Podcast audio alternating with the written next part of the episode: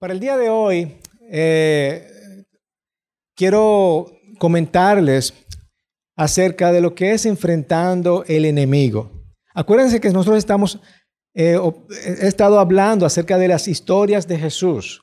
Estas historias tan increíbles que Jesús les contaba a sus discípulos a nivel de historias y contenían un poderoso mensaje, mensaje que quería enseñarnos algo. Y en esta ocasión, él le comparte esta historia. Pero antes, nosotros tenemos que entender que hay varias razones por las cuales eh, las personas no vienen o visitan la iglesia. Una de ellas es porque las personas en la iglesia, o ellos dicen que las personas en la iglesia son tan malas como todo el mundo. Entonces, ¿para qué yo voy a la iglesia si todos los cristianos son malos? ¿Verdad? Hay gente que dice eso. No, yo no voy a esa iglesia. Esa iglesia están llenas de...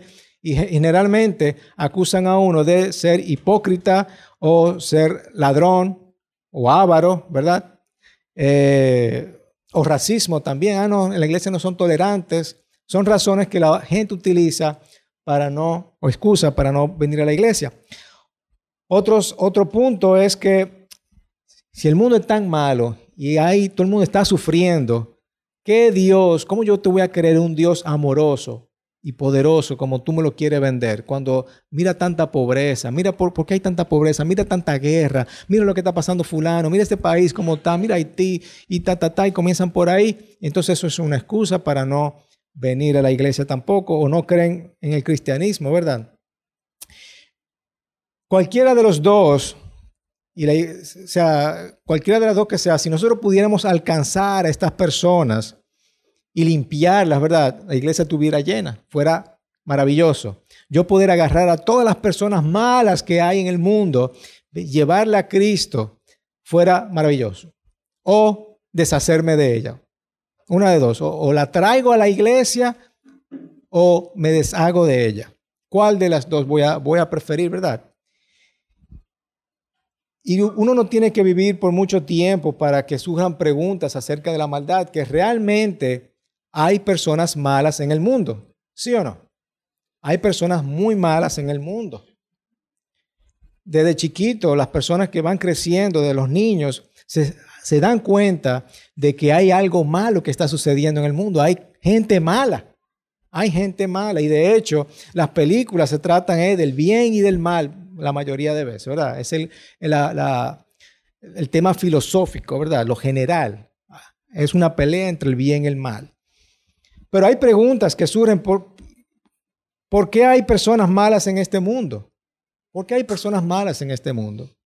¿O por qué Dios no se deshace de ella de una vez por todas? ¿Por qué Dios permite que haya personas malas en el mundo? Y cómo nosotros tenemos que lidiar con esas personas malas en el mundo. ¿Cómo yo me voy a tratar con las personas malas? ¿Qué yo tengo que hacer? ¿Verdad? Pero Jesús un día le contesta esas mismas preguntas con una de sus historias, ¿verdad? Y está en Mateo 13, si pueden ir conmigo a Mateo 13, comenzando desde el versículo 24. Mateo 13, versículo 24. Ahí está. Dice, Jesús le contó otra parábola. El reino de los cielos es como un hombre que sembró una semilla en su campo. Pero mientras todos dormían, llegó su enemigo y sembró mala hierba entre el trigo y se fue. Cuando brotó el trigo y se formó la espiga, apareció también la mala hierba. Los siervos fueron, los siervos fueron al dueño y le dijeron, Señor, ¿no sembró usted semilla buena en su campo? Entonces, ¿de dónde salió la mala hierba? Esto es una obra del enemigo, le respondió. Le preguntaron los siervos, ¿quiere usted que vayamos a arrancarla? No, les contestó. No sea que al arrancar la mala hierba arranquen con ella el trigo. Dejen que crezca juntos hasta la cosecha. Entonces les diré a los segadores, recojan primero la mala hierba y átenla en manojos para quemarla Después recojan el trigo y guárdenlo en mi granero. Si no entendieron esta parábola, no se preocupen porque los discípulos, los seguidores de Cristo tampoco la entendieron. ¿eh?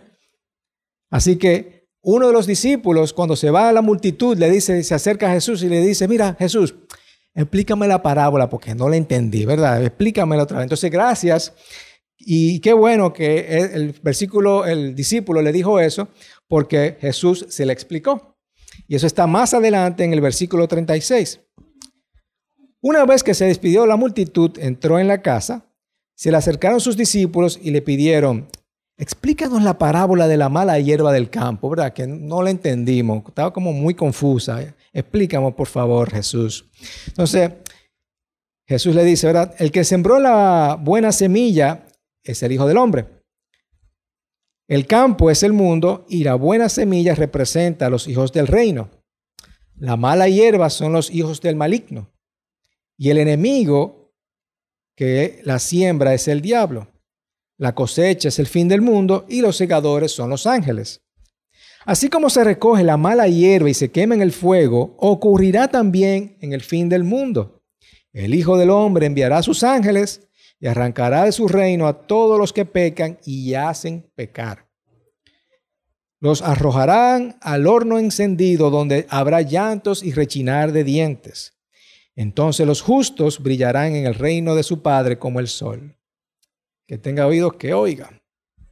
Entonces, ¿cómo llegamos a esta situación, verdad? En donde eh, estamos escuchando de que eh, van a, eh, Jesucristo va a enviar sus ángeles para que arranque la mala hierba o a las gentes que son pecadores y a los que hacen pecar. Obviamente todo eso comienza desde el Génesis, ¿verdad? en donde la intención de Dios, el plan de Dios para nuestras vidas era tener un plan perfecto, pero a causa del pecado hubo una separación entre Dios y el hombre. Hay un abismo entre Dios y el hombre. ¿Ok? Y luego esa maldad entró en el mundo y estamos llenos de maldad. Hay maldad en el mundo. Desde el principio, desde la creación, había maldad en el mundo. Y todos los que pecan y hacen pecar ¿quiénes son? Son enemigos de Dios. Enemigos de Dios. Todas las personas que pecan y hacen pecar son enemigos de Dios y punto. ¿Verdad? No hay discusión con eso. De hecho, en Primera de Juan, el apóstol Juan dice en el capítulo 3, versículo 10, así distinguimos entre los hijos de Dios y los del diablo. El que no practica la justicia no es de Dios, ni tampoco es el que no ama a su hermano. Esa es la forma de nosotros distinguir quiénes no son los hijos de Dios. ¿Quiénes son los enemigos de Dios? Los que no, los que practican la maldad, los que son hijos del diablo. Y estas personas, las que hacen la maldad, podemos ponerle nombre. Son estas personas que eh, llevan tus hijos a las drogas. Son estas personas que producen pornografía son estas personas que incitan a hacer el mal. Es esta persona que chismea sobre ti en el trabajo para que te vaya mal o dice una calumnia sobre ti para que te voten, ¿verdad?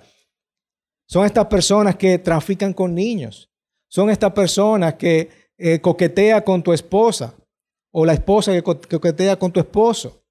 Son estas personas que de alguna forma te quieren hacer el mal. Esas son personas que hacen el mal estas personas que hacen sufrir a otros. ¿Y por qué Jesús lo va a quitar del camino? Lo va a arrancar y va a enviar a sus ángeles para que lo eche al horno de fuego. Porque estas personas están sufriendo, están haciendo sufrir a otros. Están causando dolor y están causando sufrimiento. Y Dios va a poner el fin completamente a esto. A todo esto. En algún momento el Señor va a poner fin a todo esto. Y Jesús va a hacer la justicia. Va a hacer la justicia. Y las personas, los hijos de Dios, los que somos hijos de Dios, van a ser protegidas. Y esa es la esperanza que nosotros tenemos en Cristo Jesús. Amén. En Mateo 13, el versículo 43, perdón, el mismo capítulo, al final dice, entonces los justos brillarán en el reino de su Padre. Esa es la esperanza que nosotros tenemos. Así que el plan de Dios ha sido retrasado, ¿verdad? Pero no derrotado. El plan de Dios ha sido un poco retrasado, pero no ha sido derrotado.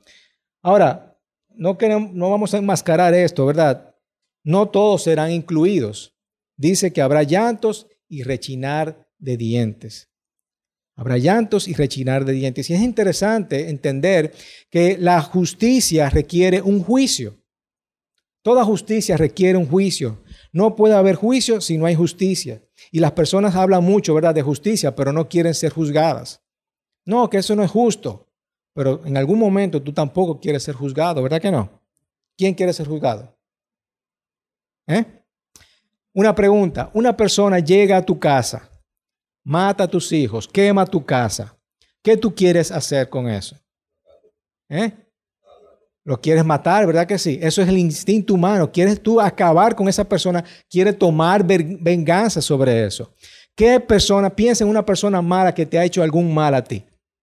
Una persona que te ha llevado a las drogas, una persona que, que ha querido algo malo contra ti, una persona que ha calumniado contra ti, una persona que, que te chocó en un carro, por ejemplo, y, tú quieres cualquier cosa, ¿qué personas malas, qué, qué, es el primer sentimiento que sale, que sale de ti?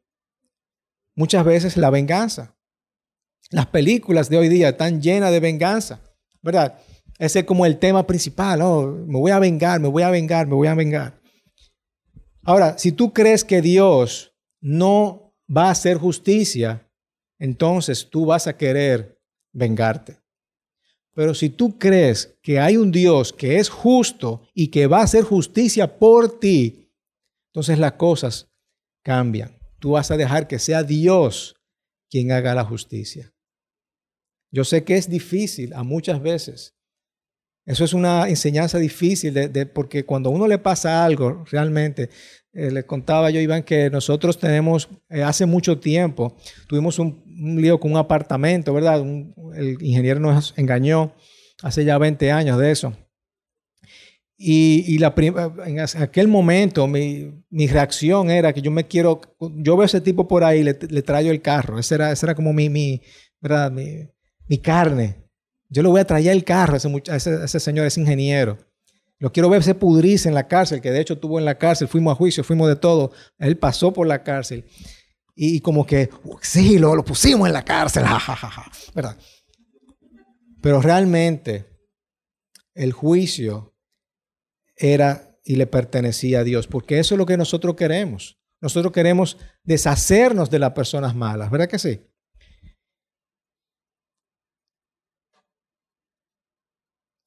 Y nosotros tenemos que entender que cuando en la oración del Padre Nuestro dice, venga a ti tu reino, venga a ti tu reino, eso es parte, el reino de Dios, que se haga en ti. Eso es parte de dejar que la justicia de Dios tome posición, no tú. Yo sé que tú quieres tomar justicia, tú, yo sé que tú quieres vengarte, yo sé que tú quieres acabar con el maligno, yo sé que queremos enfrentarlo y la de tres pecosones al, al, malo, al enemigo o a esa persona que te ha hecho daño. Eso es parte de nuestra naturaleza. Pero tenemos que dejar que Él haga la justicia porque eso es, Señor, que venga tu reino, que se haga tu reino en mí. Eso es parte de eso. Y eso es lo que enseña esta parábola de Jesús.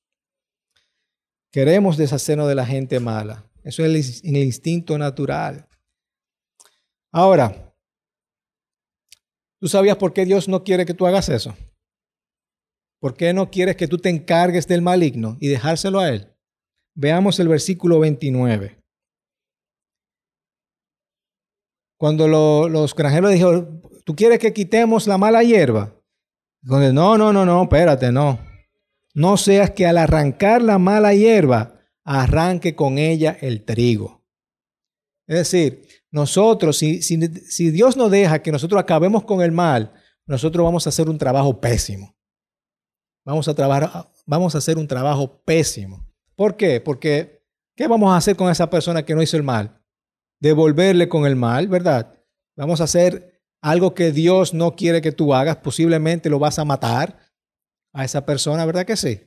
Le vas a echar un boche, lo vas a ofender, lo vas a hacer de todo, lo cual Dios no quiere que tú hagas con eso porque no es un comportamiento cristiano, ¿verdad que no? Vamos a hacer un trabajo pésimo. Él no quiere que tú arranques la mala hierba porque puedes arrancar el trigo. Y la razón por la cual Jesús no quiere que nosotros arranquemos la mala hierba es porque vamos a hacer un trabajo que no es digno del trabajo que va a hacer Jesucristo. Déjame decirte una cosa, había una persona, un teenager, que dejó a una muchacha embarazada. Luego se comprometió con otra, con una segunda, por, eh, por interés, por, por asunto de trabajo, ¿verdad? Mientras estaba comprometido con esta segunda, se fue a vivir con una tercera. Luego se metió, luego se metió en un culto rarísimo y finalmente se vuelve escéptico. Es una mala hierba, ¿verdad? Que debe ser arrancada. A mí me dan ganas como de... ¿Verdad que sí? Esta persona fue San Agustín, una de las personas más influyentes en la vida cristiana, de la historia cristiana, ¿verdad que sí? Ustedes han oído de San Agustín, ¿verdad? Es una de las personas más importantes en la historia, lo que tiene que ver con la historia cristiana. Es decir, esa mala hierba se convirtió en un trigo. Y te digo eso porque muchos de ustedes, muchos de nosotros fuimos malas hierbas. Y nosotros nos podemos convertir en trigo también. O nos convertimos en trigo. Nosotros fuimos también malos en algún momento. Y es por eso que el Señor no quiere que tú tomes represalias sobre esas personas que te han hecho el mal. Porque el juicio es de Él. Y Él dice, mira, sé paciente. Sé paciente. Porque el juicio es mío. Y yo sé lo que, y yo sé lo que voy a hacer con esa persona. Y esa persona que fue quizás mala se puede convertir en buena. Hay muchísimas historias de personas que, que han matado a, al hijo y esa persona le pide perdón en la cárcel, ¿verdad? Y, hoy día son personas que, que, trabajan juntas. Es el mensaje de la semana que viene, por cierto. Hay personas que, que, piden el perdón, ¿verdad? Y que, y que dejan que sea el Señor que juzgue a esa persona. Porque una vez tú tuviste en esa posición, siendo una persona mala. Y sabemos que todos son malos, ¿verdad que sí? Porque la palabra dice que ninguno, no puede decir que no hay nadie que no sea pecador, porque entonces es mentira. Todos somos malos.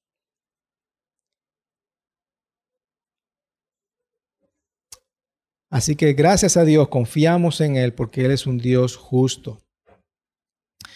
Ahora, mientras tanto, ¿cómo nosotros lidiamos con el mar? porque el mal existe. Hay personas todavía malas que están alrededor de nosotros.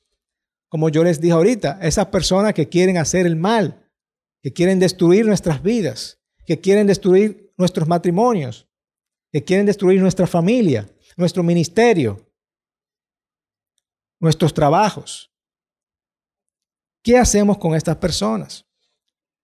Lo primero es que Dios nos ha dado su palabra como un estándar moral, ¿verdad? Conocemos que la palabra de Dios es un estándar moral para saber lo que está bien, lo que está mal.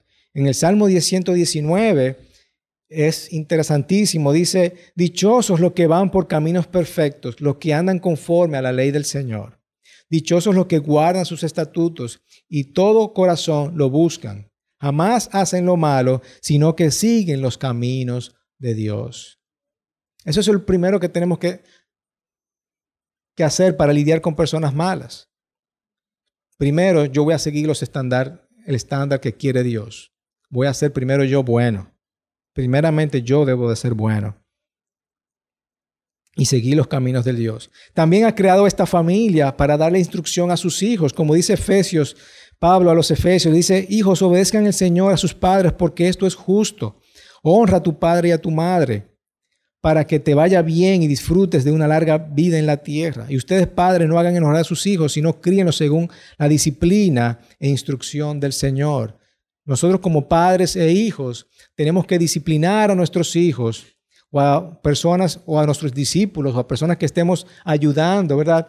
A que estén en los caminos del Señor.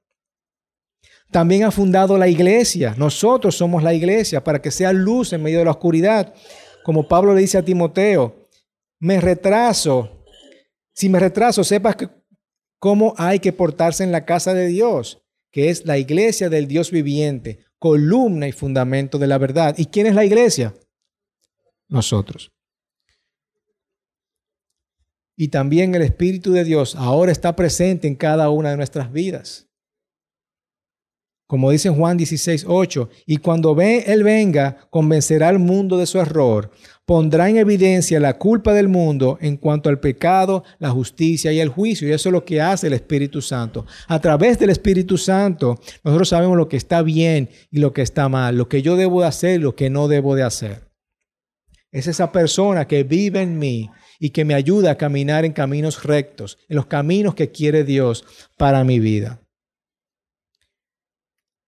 Así que limitar el maligno, al malo, al enemigo, al diablo, como ustedes quieren llamarle, es una de las razones por la cual eh, Dios ha instituido el mismo eh, gobierno humano, ¿verdad?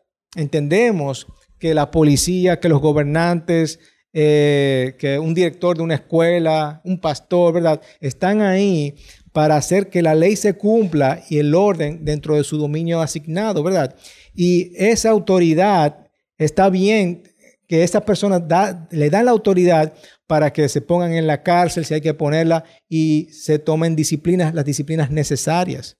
Eso está bien, pero lo que está hablando en la parábola eh, no está negando esto.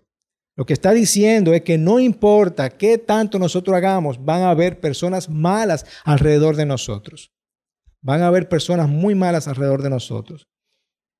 Y el granjero en algún momento separará la hierba a la hora de la cosecha, ¿verdad? Separará esa hierba mala del trigo, pero a su debido tiempo, cuando la cosecha esté creciendo. Porque para los que saben de eso, el trigo, la, la mala hierba, tú te das cuenta que una mala hierba cuando termina de crecer. Y por eso, no, no, no, no la arranque ahora. Así que, ¿qué tenemos que hacer? Confiar en Dios. Confiar en Dios. Confiar en Dios porque Él es el Dios que va a hacer la justicia por nosotros. Y primeramente, ¿cómo nosotros vamos a responder al sufrimiento que experimentamos de aquellas personas que nos hacen el mal? Uno, en Primera de Pedro, es un capítulo, es un, eh, me encanta ese capítulo porque me da mucha esperanza y dice, queridos hermanos, no se extrañen del fuego de la prueba que estén soportando como si fuera algo insólito. Al contrario, alégrense de tener parte en los sufrimientos de Cristo, para que también sea inmensa su alegría cuando se revele la gloria de Cristo. Dichosos ustedes si los insultan por causa del nombre de Cristo, porque el glorioso Espíritu de Dios reposa sobre ustedes que ninguno tenga que sufrir por asesino, ladrón o delincuente, ni siquiera por entrometido. Pero si alguien sufre por ser cristiano, que no se avergüence, sino que alabe a Dios, alabe a Dios para llevar el nombre de Cristo, porque es tiempo de que el juicio comience por la familia de Dios y si comienza por nosotros. ¿Cuál será el fin de los que se rebelan contra el Evangelio de Dios? Si el justo a duras penas se salva, ¿qué será del impío y del pecador? Así pues, los que sufren según la voluntad de Dios, entréguense al fiel Creador y sigan practicando el bien. Seguir practicando el bien en medio de nuestro sufrimiento. En medio de nuestro sufrimiento. Él no nos ha abandonado y no nos va a abandonar. Y es reconfortable que Dios va a traer esa justicia más tarde. Yo no sé cuándo. Yo sé que yo quiero que esa justicia sea ahora, pero Dios la va a traer en algún momento. ¿Verdad que sí? Lo segundo es que debemos esperar ser recompensados mientras sufrimos. Dichosos los que sufren por causa de la justicia. Y no teman como ellos temen. ¿Verdad? No se dejen asustar. Y como, eh, como bien dice Cristo en, en esta parábola, al final de esta parábola, entonces los justos brillarán en el reino de Dios. Los justos van a brillar en el reino de Dios. Tercero, orar para ser protegido orar para ser protegido. La oración es sumamente importante y nos libera del enemigo. Cuando antes de, tú salir de tu casa, ora al Señor que te dé protección. Eso es parte, ¿verdad? Oramos para eso. De hecho, Jesús oró por sus discípulos cuando le dijo, mira, no te pido que lo quites del mundo, sino que los protejas del maligno. El mismo Jesús entendía eso. No te, pido, no te pido que lo quites del mundo, sino que lo protejas del maligno. Nosotros estamos en el mundo, pero Dios nos protege del maligno. E incluso cuando Jesús le enseñó a orar a sus discípulos, le dijo, eh, ustedes deben orar así, ¿verdad? Y no nos dejes caer en tentación, sino líbranos del mal. Y cuarto, decide no tomar venganza. Como les dije, eso es difícil, pero no imposible. Dejemos la venganza para nuestro Dios. Dejemos que Él tome la venganza. Confía plenamente en el Señor. Y la enseñanza de esta parábola también la vemos en Romanos cuando Pablo le dice a los romanos, no tomen venganza, hermanos míos, sino dejen el castigo en las manos de Dios. Porque está escrito, mí es la venganza, yo pagaré. ¿Ok? Solamente porque nosotros no entendamos el plan de Dios no significa que Dios no tiene un plan.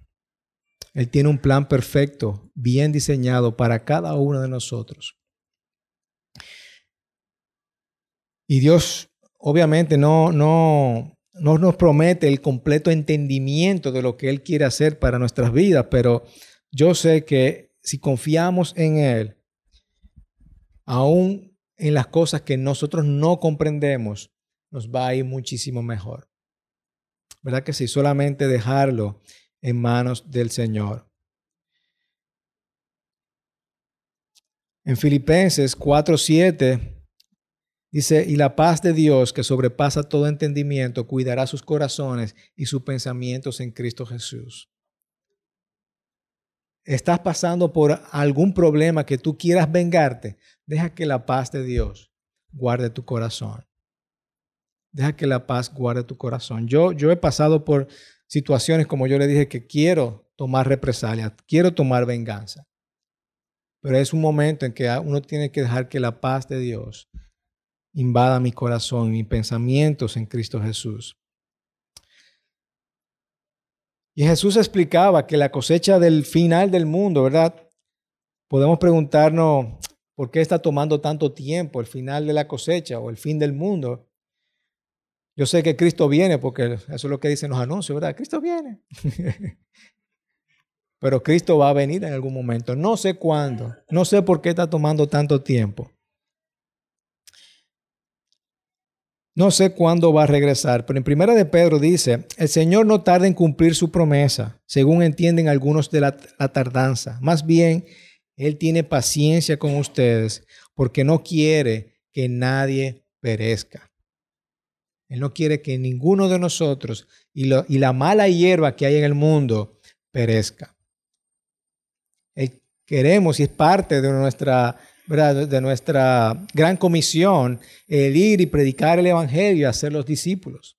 Eso es parte de nuestra gran comisión, conquistar esa mala hierba. Así que cuando nosotros miramos en, en retrospectiva, ¿verdad? Lo que Dios está haciendo él quiere convertir la mala hierba en trigo. Eso es lo que Él quiere hacer.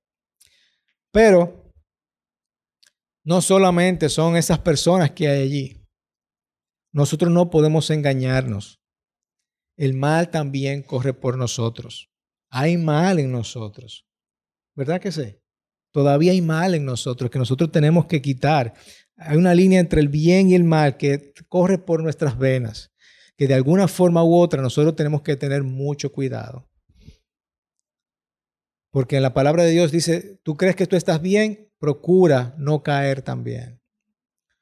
¿Verdad?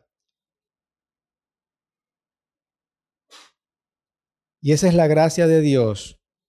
La gracia de Dios, es la forma creativa que Dios nos ha dado de dar a su Hijo para que nosotros podamos creer en Él y tener esa vida eterna. Y esa es la gracia. Esa es la gracia y la fe que nosotros tenemos, la esperanza que nosotros tenemos en Cristo Jesús. Que yo sé que esa mala hierba va a ser llevada al lago de fuego, pero nosotros como cristianos tenemos la esperanza de que nosotros vamos a estar brillando como el sol en la presencia de Dios. porque hemos creído en Jesucristo, nuestro Señor y Salvador. Esa es la esperanza que cada uno de nosotros tenemos. Pero tenemos que tener cuidado de no caer o convertirnos en mala hierba. ¿De acuerdo? En segunda de Corintios dice, eh, por lo tanto, si alguno está en Cristo, es una nueva creación. Lo viejo ha pasado, ha llegado ya lo nuevo. Tú eres una nueva creación. Y en Juan dice, el que cree en Él no es condenado, pero el que no cree ya está condenado por no, haber creído en el Hijo del Hombre. Esta es la causa de la condenación, que la luz vino al mundo, pero la humanidad prefirió las tinieblas a la luz, porque sus hechos eran perversos. Pues todo lo todo el que hace lo malo aborrece la luz y no se acerca a ella por temor a que sus obras quedan al descubierto. En cambio, el que practica la verdad se acerca a la luz para que vea claramente que ha hecho sus obras en obediencia a Dios. Esto nos ayuda a ser una nueva versión de nosotros mismos. En el hecho de que yo sé que yo puedo hacer el bien. Tenemos que tener eso muy pendiente, que yo puedo hacer el bien. Yo puedo, en vez de hacer tropezar a una persona, yo puedo ayudar a que se levante. tenemos que ser una nueva versión de nosotros mismos. En Filipenses 2.13, por la obra que Dios está haciendo en nosotros, ¿verdad? Dice, pues Dios es quien produce en ustedes tanto el querer como el hacer para que se cumpla su buena voluntad. Debe de estar en cada uno de nosotros hacer el bien, sea lo que sea. Y tomando represalia contra otra persona, no vamos a hacer el bien. Nos vamos a convertir en otra mala hierba. Así que, aunque Dios se ha retrasado temporalmente, el plan de Dios es perfecto. Vamos a creer que Dios va a tomar su justicia a su debido tiempo. Va a tomar justicia a su debido tiempo. ¿Por qué? Porque Él quiere que tantas personas como sea posible de cada tribu, de cada lengua, de cada nación, venga a los pies de Él. Incluyéndome a mí, incluyéndote a ti. Amén. Así que enfrentamos al enemigo. ¿Cómo enfrentamos al enemigo? Exponiendo su maldad a la luz, confesando nuestros pecados orando por protección, haciendo el bien y dejando que el Señor haga su justicia. Amén. Amén. Pues vamos a orar. Padre, te damos gracias, Señor, en esta mañana. Primeramente te queremos pedir perdón si hemos pecado contra ti, Señor. Queremos ser un buen trigo, Señor que da frutos para ti, Señor. Permítenos en nosotros ser buenas personas delante de ti y delante de otros, Señor. Ayúdanos a hacer el bien en cada momento de nuestras vidas, Señor. Y ayúdanos a lidiar contra el mal, no tomando represalias, no tomando venganza, Señor, sino más bien orando por esa persona y dejando que la justicia del Señor, tu justicia, sea la que tome eh, parte de esto, Señor. Gracias, Señor, por tu bondad. Gracias por ser un Padre tan amoroso, tan bueno. Y te pedimos, Señor, que estas personas malas, que el enemigo, Señor, podamos convertirnos, convertirlos en personas buenas, en un buen trigo en el nombre poderoso de Cristo Jesús. Oro por cada uno de mis hermanos, Señor, para que tengan salud, prosperidad y puedan vivir una vida plena en ti, confiados en ti. En el nombre de Jesucristo. Amén y amén y amén.